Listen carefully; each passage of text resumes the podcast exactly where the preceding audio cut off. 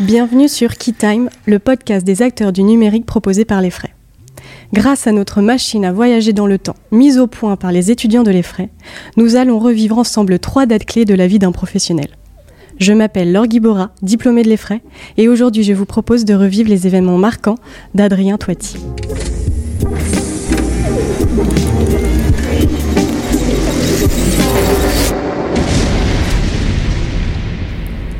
Bonjour Adrien. Bonjour Laure. Je te souhaite la bienvenue et je te remercie euh, d'accepter de remonter le temps avec nous. Euh, et comme ça, là, sans, transition, pardon, pour rentrer euh, direct dans le vif du sujet et pour savoir à qui on a affaire aujourd'hui, je te propose de te présenter et de nous expliquer ton poste actuel. Je suis cofondateur d'une banque en ligne qui s'appelle Manager One et j'ai un profil de serial entrepreneur. que dire de celui que Xavier Niel a comparé à Steve Jobs et à Steve Ballmer? De celui à, qui le, Figaro a consacré une pleine page alors qu'il n'était âgé que de 26 ans? Je me suis vraiment posé cette question, euh, comment te présenter en quelques mots seulement en étant la plus fidèle possible à ton profil justement euh, de serial entrepreneur et touche à tout? Dans ma réflexion, j'ai eu envie, enfin, et j'ai envie euh, de te dépeindre par ton leitmotiv qui est, à mon sens, l'action, le passage à l'action. Il suffit finalement d'une petite étincelle provoquée par un besoin, un manque, euh, pour que tu te mettes à imaginer, concevoir, créer la solution la plus efficace possible avec une intention, simplifier la vie des gens. Ce mouvement, cet élan, c'est ce qui euh, semble te guider, rythmer ta vie professionnelle. Et si je devais résumer l'histoire de ta vie pro en une courte phrase, je choisirais celle-ci. Et si je le créais? Voilà, je pense que euh, ça, te résume pas mal et que ça donne euh, une petite idée de ta personnalité. Donc si t'es ok, je te propose qu'on démarre ensemble ce voyage pour rentrer euh, un peu plus dans le détail, parce que moi, en tout cas, ma curiosité est piquée. Alors dis-nous tout, Adrien. quel est ton code temporel et quelles sont ces dates dans, dans lesquelles nous allons voyager Mon code temporel est 02 15 17 et ces trois dates euh, c'est un peu les, moments forts finalement de, ma vie d'entrepreneur. Ça commence avec une rencontre. La deuxième date euh, est, un fait marquant dans, la vie entrepreneuriale euh, de chaque chef d'entreprise, ainsi que la dernière. L'une marque la fin d'une aventure et l'autre le début. Eh bien, n'attendons plus et lançons notre machine à voyager dans le temps.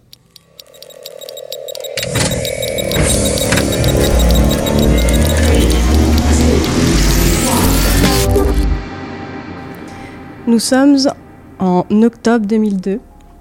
Free a lancé le mois dernier son offre illimitée à haut débit pour 30 euros alors que les concurrents euh, avoisinent les 40-45 euros. On entend au loin euh, Stéphane Trépose, le PDG euh, d'AOL, parler de cauchemar et que la disponibilité de cette offre dans toute la France est le drame de cette histoire. Et toi, dans tout ça, euh, tu es en ce moment même euh, en train de parler à un acteur majeur de ce euh, retournement de situation sur le marché français des télécoms.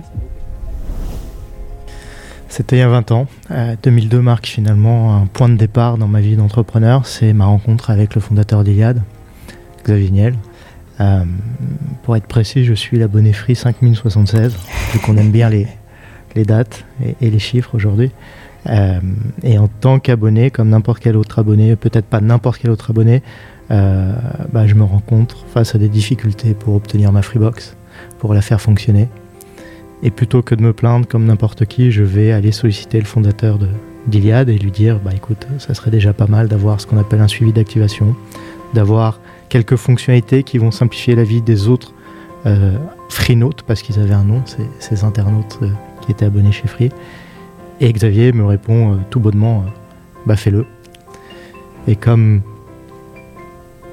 ma nature me pousse à le faire, quand on me dit fais-le, bah, je le fais en fait. Et, ça débute comme ça, mes relations avec le groupe Liad. C'est des relations qui ont duré plus de 10 ans en termes d'aventure d'un point de vue professionnel. Et plus de 20 ans aujourd'hui avec le fondateur d'Iliad, avec qui j'ai le plaisir d'échanger toujours régulièrement sur divers sujets. Euh, donc c'est vraiment le, le, point de départ de ma vie euh, quasi professionnel. à, cette époque-là, j'étais pas encore à l'effray. Je finissais, enfin je finissais, j'avais débuté la fac de médecine. Comme d'autres étudiants, j'ai fait une première année, enfin quelques mois. Après, j'ai été bosser dans une start-up qui avait pour mission d'installer le premier réseau Wi-Fi à l'échelle de Paris. Et très vite, je me suis dit, bon, bah, il allait falloir que je reprenne mes études. Enfin, je me le suis dit, ma mère me l'a dit plus précisément. Et donc, j'ai décidé de postuler à l'EFRAY. Et euh, ma rentrée à l'EFRAY coïncide à peu près avec euh, les, premières années de, la Freebox et de Free. Et alors, pour revenir à ton expérience euh, donc avec cette prise de contact avec Xavier Niel, comment tu dis que c'est dans ta nature Comment en fait tu as pris contact avec cette personne euh, qu'est-ce qui t'a qu'est-ce qui t'a poussé? Je, je l'ai mailé. Euh, son mail est plus ou moins public, hein, c'est xniel.fr, vous pouvez y aller.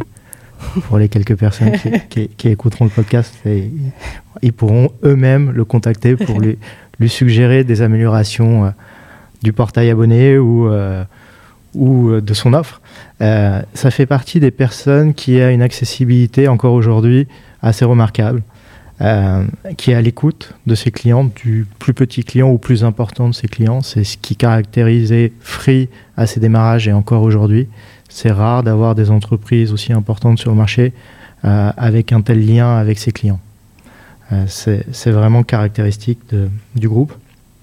Et donc quand je, l'ai mailé au départ, bah, encore une fois j'avais des problèmes avec ma Freebox. On ne s'en souvient pas, mais à l'époque, il y en avait une sur deux qui cramait.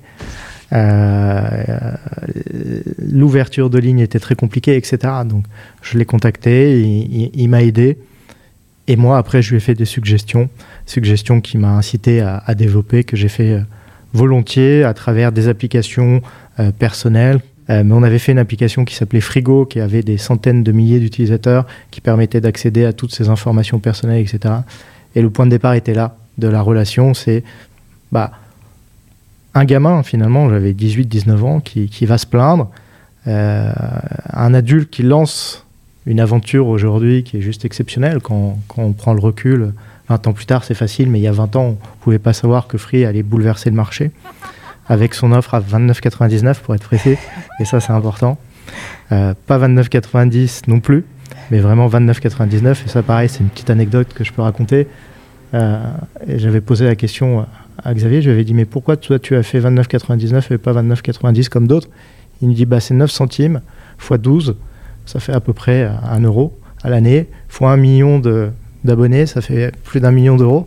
Euh, en fait, ça fait une sacrée différence et le client ne s'en rend pas forcément compte, donc c'est toujours bon à prendre. Voilà, ça caractérise aussi un peu le, personnage. Euh, et c'est des années d'échange finalement, c'est des années euh, de partage, c'est aussi quelque chose d'assez incroyable où vous avez un entrepreneur qui, à un moment, vous prend sous son aile, mais, mais pas juste comme ça, et de façon matérielle. J'ai eu la chance d'avoir ma scolarité euh, qui a été, qui a été payée euh, par ses soins, et, et ce qui m'a permis d'être beaucoup plus libre au cours de ma scolarité, moins souciant des problématiques qui sont de pouvoir financer sa scolarité, parce que moi j'avais euh, mes parents qui au même moment avaient divorcé, donc euh, pas simple. Une période un peu compliquée et avoir un nouveau repère dans sa vie comme, euh, comme un entrepreneur de génie, eh ben, ça fait forcément beaucoup de bien. Comme un mentor aussi un peu. Clairement, c'est le terme. Hmm. Eh bien, partons maintenant pour notre deuxième voyage dans le temps, pour notre deuxième date.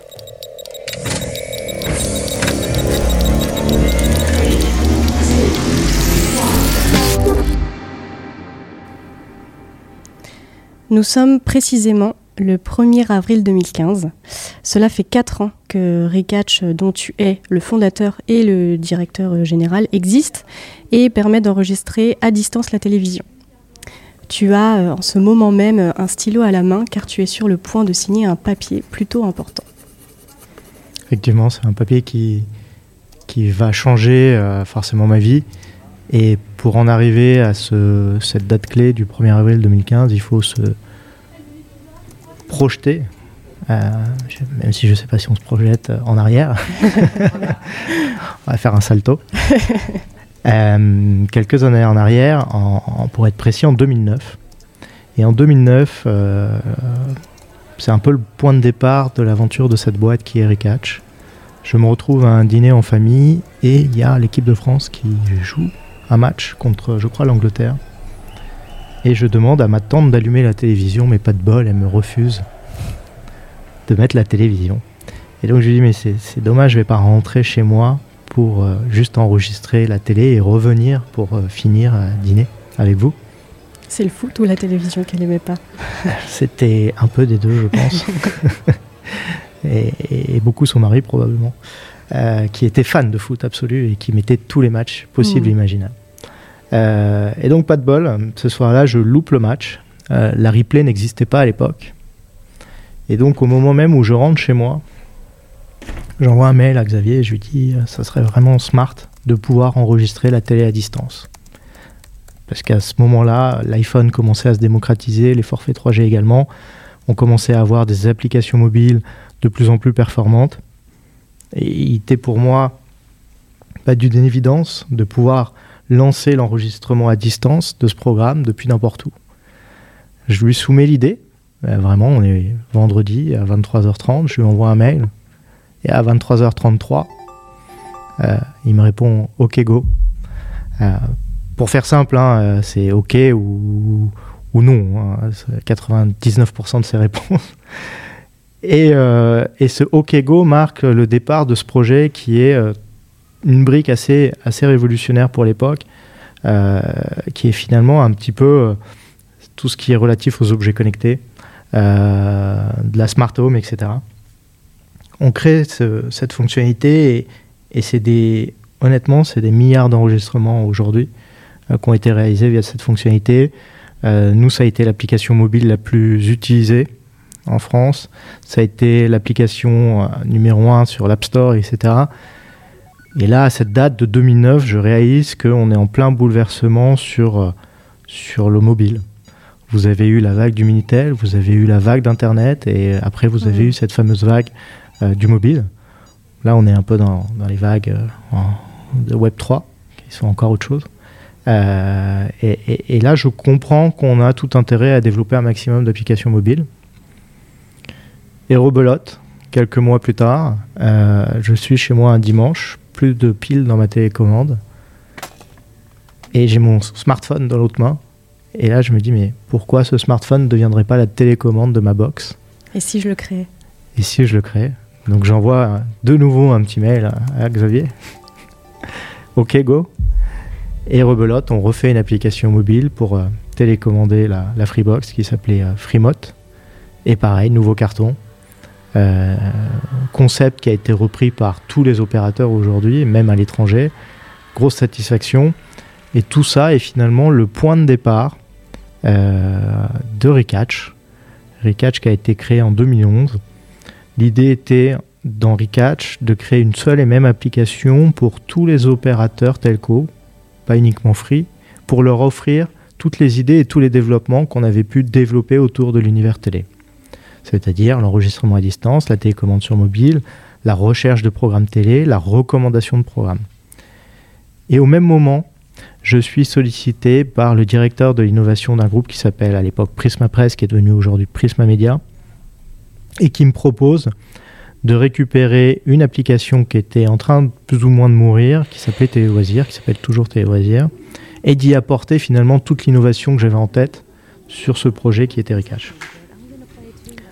Je fais le choix de prendre le meilleur des deux mondes, c'est-à-dire une marque forte, qui est Téléloisirs, et d'apporter toute la technologie que j'ai pu développer au cours des dernières semaines, des derniers mois chez Free.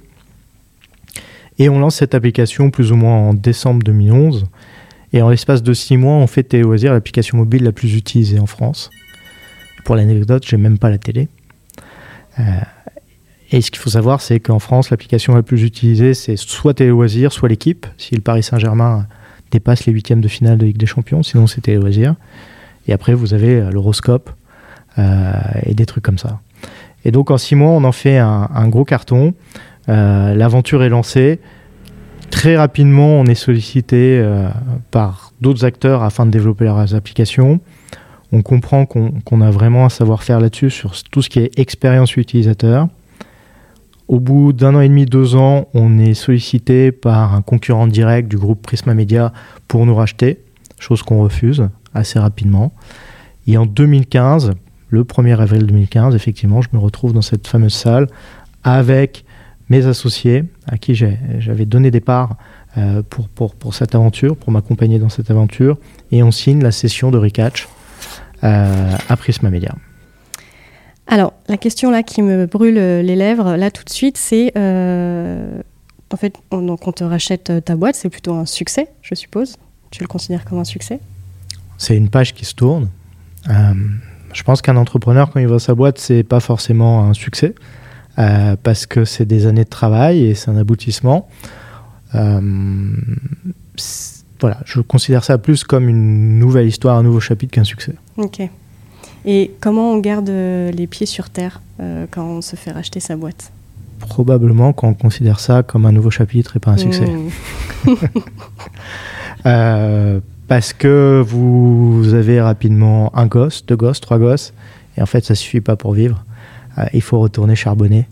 Euh, et trouver de nouvelles idées et continuer de travailler et travailler mieux, travailler plus, être toujours ambitieux euh, et ne jamais s'arrêter finalement. Je pense que le meilleur moyen de garder la tête froide, c'est d'avoir toujours ce goût en, bouche d'inachevé ou d'avoir la capacité d'aller plus loin, de faire d'autres choses, de continuer d'apporter des choses au marché et aux utilisateurs. Et si je me trompe, c'est aussi à ce moment-là où tu reprends les études, non? Alors, je reprends les études euh, en 2013, je crois. Euh, je fais un master à Sciences Po parce que je me suis dit, ok, cette boîte a, vocation à être vendue de toute façon parce qu'elle est quasiment mono-client. Donc, euh, et surtout, ce client a besoin de protéger la techno qu'on a développée pour éviter qu'un concurrent la rachète et finalement tue l'application. Et donc je me dis, ok, je sais que je vais rentrer à un moment ou à un autre dans une phase de négo, de session de boîte. C'est des choses qui sont longues et pénibles. Moi, je suis actionnaire de pas mal de structures. Et quand j'ai un de mes fondateurs d'une boîte dans laquelle j'ai investi qui vient et me dit, ah bah on m'a proposé de me racheter. Je lui dis, garde la tête froide déjà, euh, parce que tant que l'argent n'est pas sur ton compte, c'est pas fait. Euh, si on te dit que c'est 3 mois, considère plutôt que c'est 12 mois les négos. Et surtout, c'est complexe. Euh, et le, climat et l'écosystème peut faire capoter 100 fois un deal. Alors je te propose maintenant qu'on passe à notre dernière date.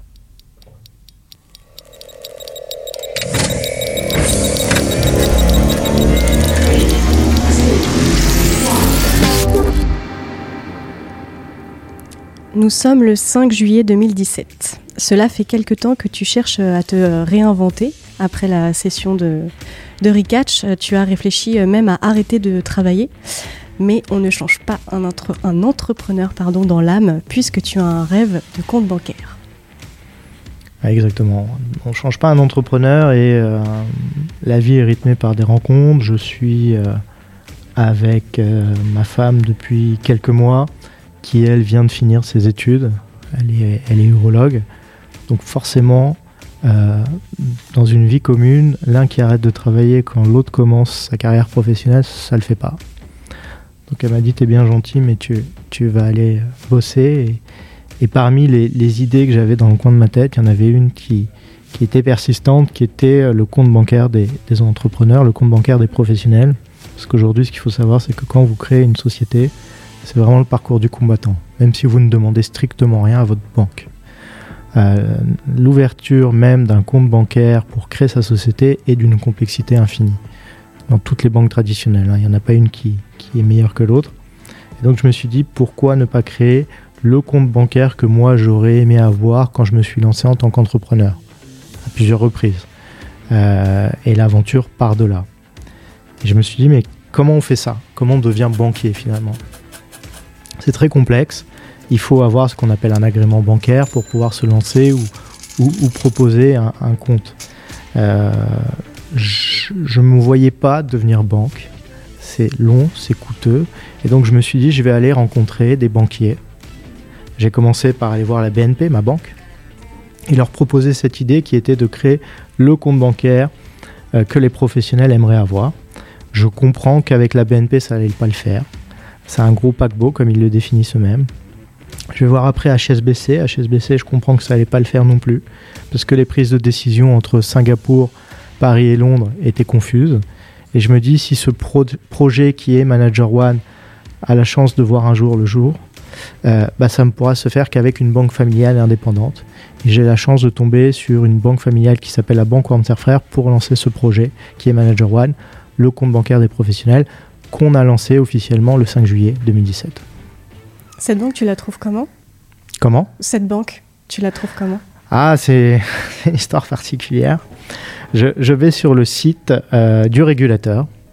J'imprime la liste de toutes les banques euh, qui existent euh, en France. J'élimine toutes les grandes banques. J'élimine toutes les banques qui sont des filiales et toutes les banques étrangères, les succursales. Et je garde toutes les banques indépendantes.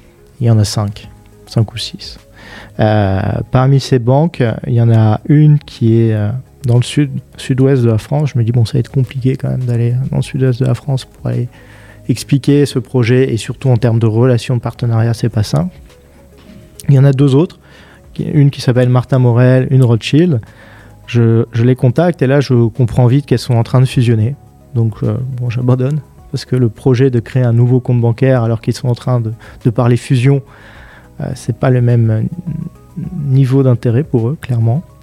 Il en reste plus qu'une, hein, finalement, pour être complètement honnête. Euh, cette fameuse banque familiale parisienne qui s'appelle la Banque Wormser Frères.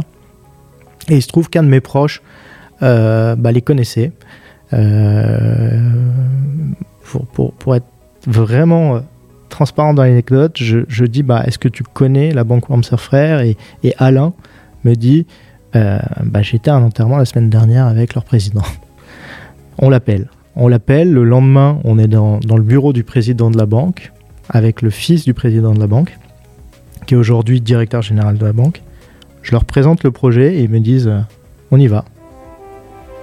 Et euh, je me dis euh, c'est rare de tomber sur des banquiers qui soient également des entrepreneurs.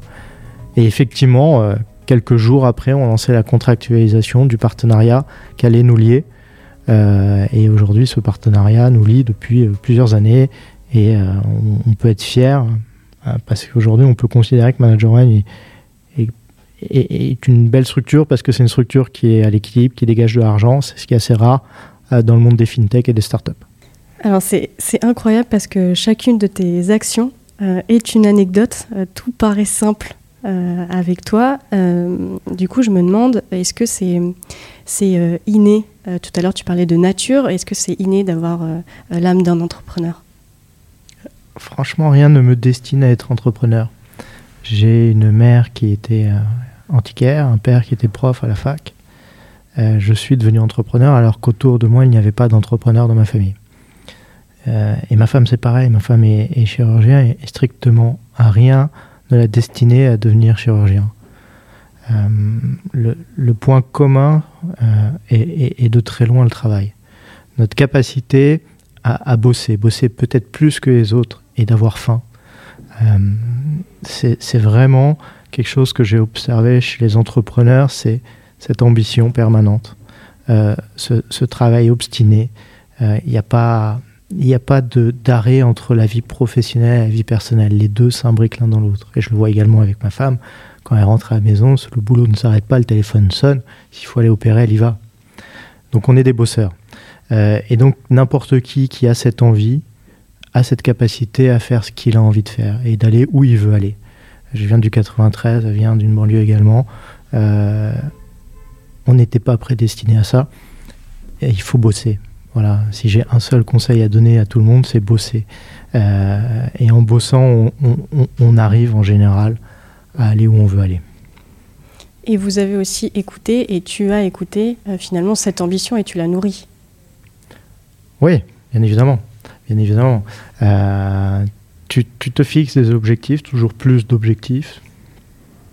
Et bien évidemment, il faut écouter euh, sa, petite voix intérieure qui te dit vas-y.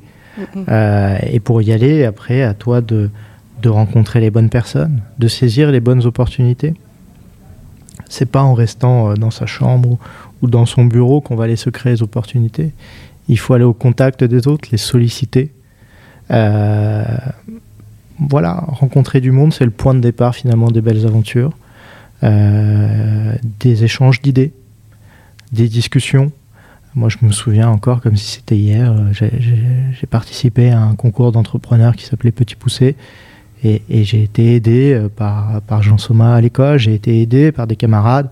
Et tous, tous ces petites anecdotes, tous ces, ces petits instants de vie sont des moments d'échange, de travail, de sollicitation constante.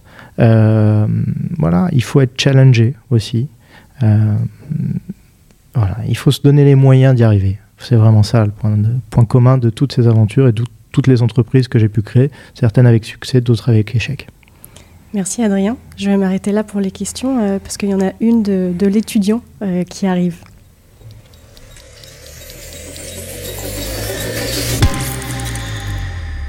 Bonjour très cher étudiant. Oui, bonjour.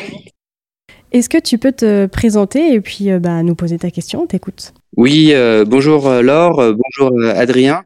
je suis Victor, étudiant à l'EFRAY en, en, M1. Et voilà, Adrien, j'ai suivi votre parcours et donc j'ai vu vos réussites, mais j'imagine qu'il y a eu aussi des, des échecs et j'aimerais savoir comment vous avez réussi à, à, à passer au-dessus, à surmonter ça. Et euh, voilà. Merci Victor pour, pour la question. Effectivement, dans mon parcours d'entrepreneur, j'ai eu pas mal de, réussites et aussi pas mal d'échecs. Euh, parmi ces échecs, on peut, on peut citer une association qui, qui n'a pas fonctionné, avec pourtant un, un, grand entrepreneur de la scène française avec qui on avait décidé de monter une application de quick commerce il y a quelques années, donc bien avant la vague des applications qu'on a vu arriver.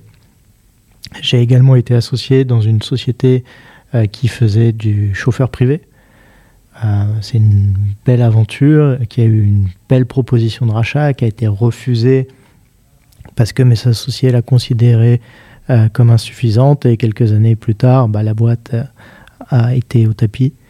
Donc c'est aussi une bonne leçon. Parfois, il faut accepter ce qu'on propose, ne pas être trop gourmand. Euh, j'ai également lancé une, plateforme de partage de jets privés de vol à vide euh, que moi j'ai revendu euh, correctement, mais qui, avait un potentiel bien plus énorme. j'ai investi dans des boîtes qui, elles, ont carrément disparu, donc des investissements foireux. Et donc parfois ça se passe bien, parfois ça se passe mal, mais ça fait partie de la vie d'un entrepreneur, je pense. On ne peut pas toujours gagner, ça n'existe pas. Vous aurez toujours à un moment ou un autre des ennuis, euh, pour X raisons, euh, autour des projets, autour des équipes, euh, autour des actionnaires. et ça, il faut en avoir conscience. C'est pas un, long fleuve tranquille, l'entrepreneuriat, mais toutes ces choses-là vous donnent de l'expérience, vous enrichissent, et à vous de capitaliser là-dessus pour pas refaire les mêmes erreurs.